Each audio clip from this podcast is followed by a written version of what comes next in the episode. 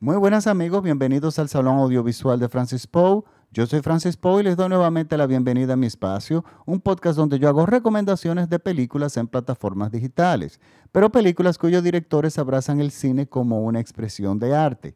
Para esta semana les traigo una recomendación de la plataforma de Max, HBO eh, Max. Pues resulta que HBO Max es una nueva plataforma, o más bien no es una nueva eh, plataforma, es la transformación de la plataforma HBO Go de HBO. Miren, esa plataforma original, HBO Go, a mí nunca me gustó. Yo primero era, la consideraba extremadamente cara. Era una plataforma que costaba alrededor de 15 dólares. Era lenta, era pesada, era incompatible, no era muy, eh, no era muy eh, compatibles con los eh, dispositivos móviles, con, el Apple TV, consumía muchísima cantidad de internet y sin embargo no daba los resultados visuales que uno se podía esperar. Se frizaba muchísimo. Ellos no trabajaron muy bien esa plataforma inicial. Pero aparte de eso y aparte del contenido original de HBO, que por lo general es muy bueno e interesante, el resto del contenido era de muy mala calidad. O sea, honestamente, a mí me daba muchísimo trabajo encontrar algo bueno. Entonces, es una plataforma que tiene prácticamente los mismos costos de Netflix, que ofrece 30 veces más material. Entonces, bueno, yo decliné y yo simplemente renuncié a esa plataforma. Y parece que HBO se dio cuenta de la importancia de tener una plataforma que funcione y entonces, bueno, y en vez de mejorar la plataforma HBO Go, que ya tenía un buen sabor, un gran sabor amargo, por lo, por lo menos a, nosotros, a los que nos gusta el cine en serio, pues ellos decidieron transformar la plataforma y cambiarle el nombre y ahora ya tenemos HBO Max. Ellos dan un trial gratis, un trial gratis de siete días y el costo es 5 dólares aproximadamente. O sea, estamos hablando que la plataforma funciona mucho mejor en cuanto a tecnología, pero es mucho más barata también. Entonces, bueno, y te dan un trial de 7 días, lo cual a mí me gustó. Yo he tomado el trial de 7 días y resulta que me he dado con la sorpresa de que me gusta mucho. Es una plataforma muy amigable, sigue teniendo sus cosas que yo supongo que ellos van a resolver con el tiempo. A veces un poco pesada en algunas ocasiones, este, pero no, pero en términos generales yo tengo que decir justo, la plataforma funciona muy bien. Pero más que el funcionamiento de la plataforma, a mí lo que me gusta es el contenido que ahora ellos mismos tienen. No solamente el material original HBO, que es extenso, porque ellos vienen haciendo producciones originales mucho antes de que eh, existiera incluso el Internet. O sea, ellos tienen una gran cantidad de material, de material propio que enriquece mucho la plataforma y de, material de muy, buen de muy buena calidad. Pero aparte de eso, ellos se se han alimentado de material nuevo de buena calidad. Algo que me gusta muchísimo es que tienen muchas películas clásicas. Bueno, yo no lo voy a decir muchísimas, pero ellos tienen su sección de películas, verdaderas películas clásicas. Cuando yo me refiero a películas clásicas, no me refiero como a Netflix, que lo más clásico que ellos te ponen son películas de los 80. No, estamos hablando de que ellos tienen películas como el, una gran colección de películas de Alfred Hitchcock de la década de los 50 y 40 tienen también Lo que el viento se llevó, tienen 2001 Odisea del Espacio, tienen Doctor Chivago, tienen Barry Lyndon, o sea, tienen muy buenas películas que, y sobre todo en sus versiones restauradas, que realmente vale la pena verlas. Entonces, es eso, eso es un atractivo eh, muy bueno para esta plataforma y estas, plata, estas eh, películas están en sus versiones restauradas. O sea, tenemos un pequeño banquete a un buen costo. Y bueno, de hecho, el comentario de mi película de hoy va a ser sobre una miniserie de, de ellos, de HBO, que se llama Longford. Es L-O-N-G-F-O-R-D. Es una eh, miniserie, creo que tiene alrededor de unos cinco capítulos aproximadamente. Está dirigida por Tom Hooper. Tom Hooper es un director que eh, es muy afamado. Eh, lo recordamos por la película El discurso del rey de King's Speech, una película que a mí me gusta mucho, una película muy aplaudida como también La chica danesa de Danish Girl, la versión cinematográfica de Los Miserables, que contrario a todo lo que yo me esperaba de que eso iba a ser visualmente un desastre, resulta que a mí me gustó muchísimo. También recientemente por la fracasada Cats, Y él tiene una extensa experiencia en la televisión, o sea, en, otros proyectos. Esta miniserie, de la que le voy a hablar, fue nominada para cinco Emmys. Estuvo eh, nominada como mejor miniserie, eh, ganó como mejor actor, eh, estuvo nominada también a actriz secundaria, a banda sonora original. O sea, estuvo, fue una película que estuvo muy presente en los premios generales, incluyendo en los Globos de Oro. En los Globos de Oro estuvo nominada como mejor actor y tiene muchísimas nominaciones y premios que, claro, no determinan la calidad, pero sí se nota que llamó mucho la atención, sobre todo los premios de la televisión. Esta película está protagonizada por Jim, Broad, eh, eh, perdón, Jim Broadbent, Lee Bortman, Tandem Byrne, Lindsay Duncan, Kate Miles y Sarah Crowden, entre otros. ¿Por qué a mí me gusta? ¿De qué se trata esta serie? Esta, esta serie se trata de un personaje que es un lord, eh, una persona con mucho, un académico, una persona muy estudiada, eh, sobre todo en el área de derecho, es, eh, tiene muchos beneficios sociales porque es un lord, o sea, es una persona con muchísimo reconocimiento social.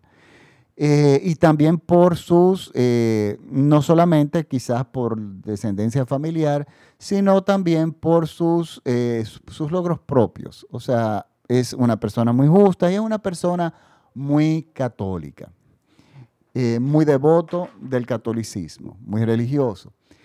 ¿Qué pasa? Lo interesante de esta historia empieza inmediatamente con algo que yo había mencionado en el podcast anterior. En el podcast anterior o en el anterior a ese, no recuerdo exactamente cuál de los dos, em, yo me refería a lo difícil que, las causas difíciles.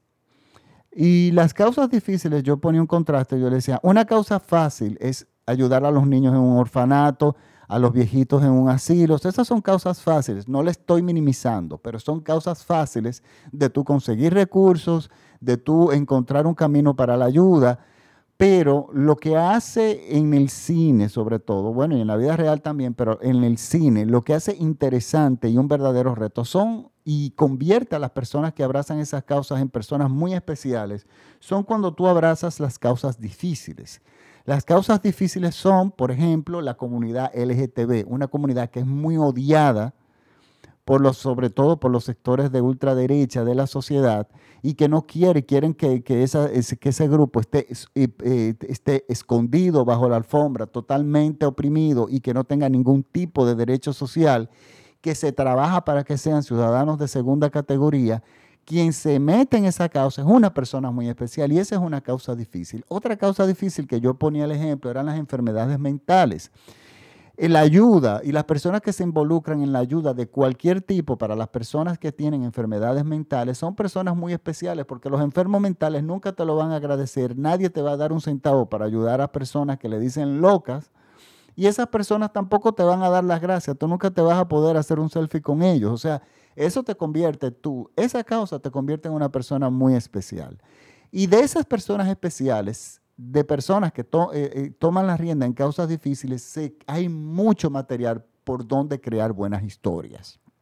Esta causa, la de la miniserie Longford, es otra de las causas difíciles, casualmente. Y esta causa difícil es la causa de los presidiarios, o sea, las personas que están cumpliendo condenas y las personas que se acercan a ellos para ayudarlos de alguna forma, de cualquier tipo de forma.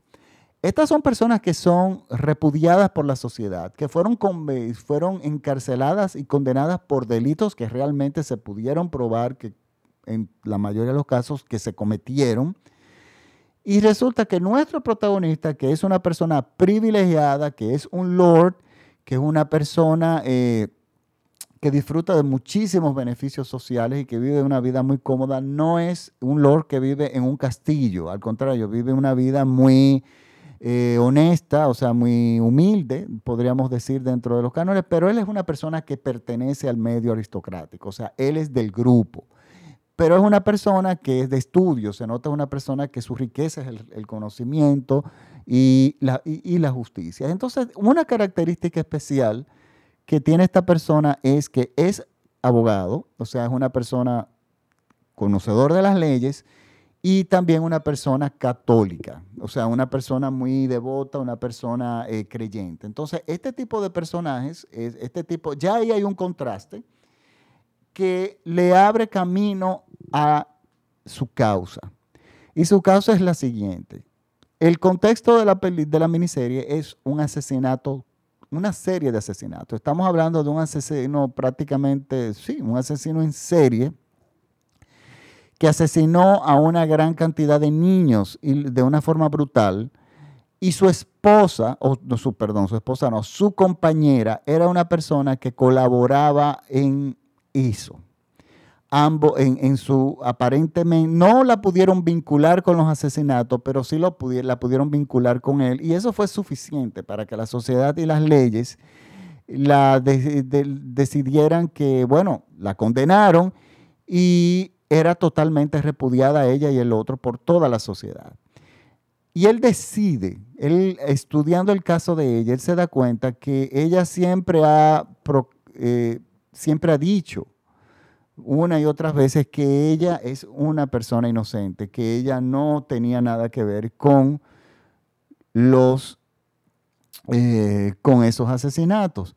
Entonces, ¿qué pasa? el, nuestro protagonista, el abogado, desde el punto de vista legal, desde el punto de vista de la ley, él no encuentra en el expediente ningún vínculo que la, salvo que tenga una relación con esta persona, que eso ya es un término, una situación personal, pero él no encontraba y nunca se pudo demostrar que realmente ella estaba involucrada en todo el aspecto de, de estos asesinatos, de todo. Entonces, ¿qué pasa? A ella la aborrecía la sociedad y todo el mundo la aborrecía y, la condenaba, condenaba simplemente por estar relacionada, tener un vínculo con el asesino. Esto es muy interesante, que este abogado decida tomar este caso y tomar al personaje de la sombra, porque estamos hablando de que el personaje asesino principal era como decir la persona principal, pero ella se veía como la asistente, o sea, eh, la persona de las sombras. Y él decide, por muchas razones, él primero por el aspecto legal, él entiende que la condena de ella es injusta.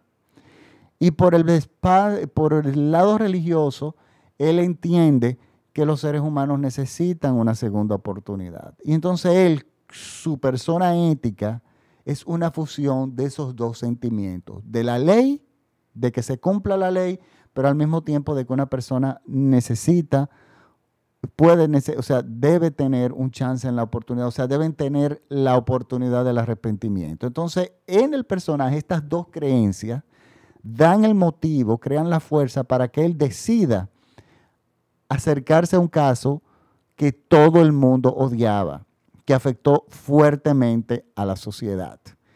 Y resulta que él, al hacer esto, encuentra un bloque terrible de oposición en su círculo inmediato. Su esposa es la primera que le pone muchísimos peros. Y le dice, pero ¿cómo tú vas a, tratar a defender lo indefendible? Estas personas hicieron tal y tal y tal y, tal cosa. Y él respondía desde el puro terreno de la ley. Él decía, pero es que no se probó, no, no se pudo comprobar que ella era la asesina. Eso le desata mucha tensión, desata mucha tensión mediática sobre este señor dentro de la familia, pero también dentro de su clase social. Él era una figura relevante en el Club de los Lords, eh, le quite, de hecho de directiva, realmente le, quitan la posición. O sea, empieza la sociedad por su indignación, por la historia del caso, a ponerle presión al abogado a quitarles beneficio de alguna forma, dejarlo de lado, simplemente porque él sigue dos convicciones. Una, su convicción del el derecho, de que el caso no se trabajó como se debía trabajar, y el segundo, el hecho de que, su de que él tiene un, eh, una creencia religiosa de que las personas necesitan una segunda oportunidad. Miren, señores, usted puede, uno puede estar de acuerdo o no en, su, en la naturaleza moral del personaje, pero eso hace que la serie sea extremadamente interesante. Y es que la causa difícil, defender una causa difícil, da en el cine y en el arte mucho material para hacer una miniserie, una serie interesante. Esta miniserie, a mí me encantan las miniseries mucho más que las series completas, porque la miniserie es un completo, un concepto cerrado de principio a fin. Entonces las series cuando muchas de ellas empiezan muy bien y, se van cayendo. Entonces uno no tiene una idea realmente completa del verdad de lo que se pretende. Pero en este caso, esta miniserie, señores, yo realmente la recomiendo. Es una miniserie muy bien hecha. Eh, que trata este, tema, que es difícil, porque él decide defender una causa difícil. Yo no les voy a decir más de ahí a aquellas personas que les gusten los derechos humanos, a aquellas personas de derecho, a aquellas personas religiosas. O sea, esta película le va a ser muy interesante a muchísima gente. Ya tiene unos años, puede que muchas personas la hayan visto. Es una película que es de una miniserie de 2006, pero a mí realmente, yo les voy a decir, la recomiendo, me gusta mucho, tiene una narrativa perfecta, tiene un tiempo perfecto y las, y las actuaciones son realmente formidables. O sea, esta, esta miniserie realmente vale la pena. Y miren, viéndola, si usted está en República Dominicana, nos va a recordar mucho el caso de, y algo más o menos que me pasaba en las conversaciones de mesa. Aquí hubo un caso parecido, aquí hubo un caso de, en República Dominicana de un joven de clase alta, media alta, y, su, y uno de sus mejores amigos, que secuestró a su primo y lo asesinó, un primo niño de 13 años y lo asesinó de 35, muchísimas, 35 puñaladas o 38 puñaladas, algo así fue. Por causas que nosotros el motivo nunca, a la, la, causa del asesinato nunca a mí se me quedó muy claro. Fue, se hablaba tantas cosas en la televisión y había tanta, tanta euforia en la población, indignación, de ese asesinato, por ese asesinato, que resulta que mm, yo nunca encontré como, el caso yo nunca lo terminé de entender muy bien, pero algo que a mí me, se me atacaba mucho era el caso del compañero de él, o sea, el amigo de él que estuvo presente, no asesinó al niño, pero sí contribuyó de una forma estúpida, ingenua, yo podría decir, al secuestro del niño. Y eso ya tiene un peso legal muy fuerte en, las leyes de República Dominicana. Y, eso, por eso de hecho fue por lo que se le, se le condenó. Se le condenó a 20 años, ya salió. El otro eh, le quedan yo creo unos 5 o 6 años todavía antes de ser liberado. Esto fue hace casi 30 años que este caso pasó. Hace muchos años ya. Entonces, ¿qué pasa? La gente, todo el mundo los eh, calificaba de maniáticos, de psicópatas. Incluso yo llegué a leer el, informe de uno de los psiquiatras y, y, a los dos los ponía como en el mismo terreno. Sin embargo, el que no asesinó, yo mi lectura era otra y seguía siendo otra. Yo lo que veía era un adolescente que estaba totalmente bajo el control de otro adolescente. Eh, de que era una persona alfa, que tenía un dominio, era líder, el otro era un follower, o sea, una persona, un seguidor con una personalidad mucho más débil, que estaba totalmente bajo el control de aquella fuerza, aquel liderazgo del amigo. Y mi lectura simplemente fue otra, decía, ok, yo y, y, lo que le criticaba la sociedad era que decía, la sociedad decía, pero él lo, lo pudo detener cuando lo estaba matando. Él pudo detenerlo y decirle, tú estás volviendo loco y, y de repente le salva la vida. Pero yo me hago una pregunta, o sea, esas son posiciones en que nadie ha estado nunca, o sea, son muy pocas personas. Y el ser humano y el instinto de supervivencia de repente se activa de una forma extraña. Yo le decía a la gente, señores, si tú tienes un amigo al lado que le está dando 38 puñaladas y tú tratas de evitarlo, ¿Quién dice que no te va a dar 50 puñaladas a ti cuando de por sí se sabía que la otra persona, incluso física y psicológicamente, era más fuerte que el otro?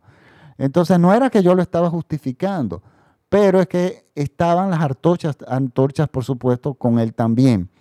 Y esto es lo que más o menos trata la serie, ¿entiendes? Sobre eh, una persona que estuvo cerca del asesino en los momentos que incluso que estuvo asesinado, asesinado, estaba asesinando o secuestrando, pero de alguna forma la persona no intervino. Y entonces, eh, esto es lo que interesa, eh, por qué el comportamiento de esta persona, definir lo que estaba pasando en ese momento con ella, es una de las cosas que hace esta miniserie interesante. Por lo tanto, chicos, amigos y amigas, yo les recomiendo esta miniserie que está en la plataforma de HBO Max. La pueden bajar, tienen, toman el 7 días gratis de trial.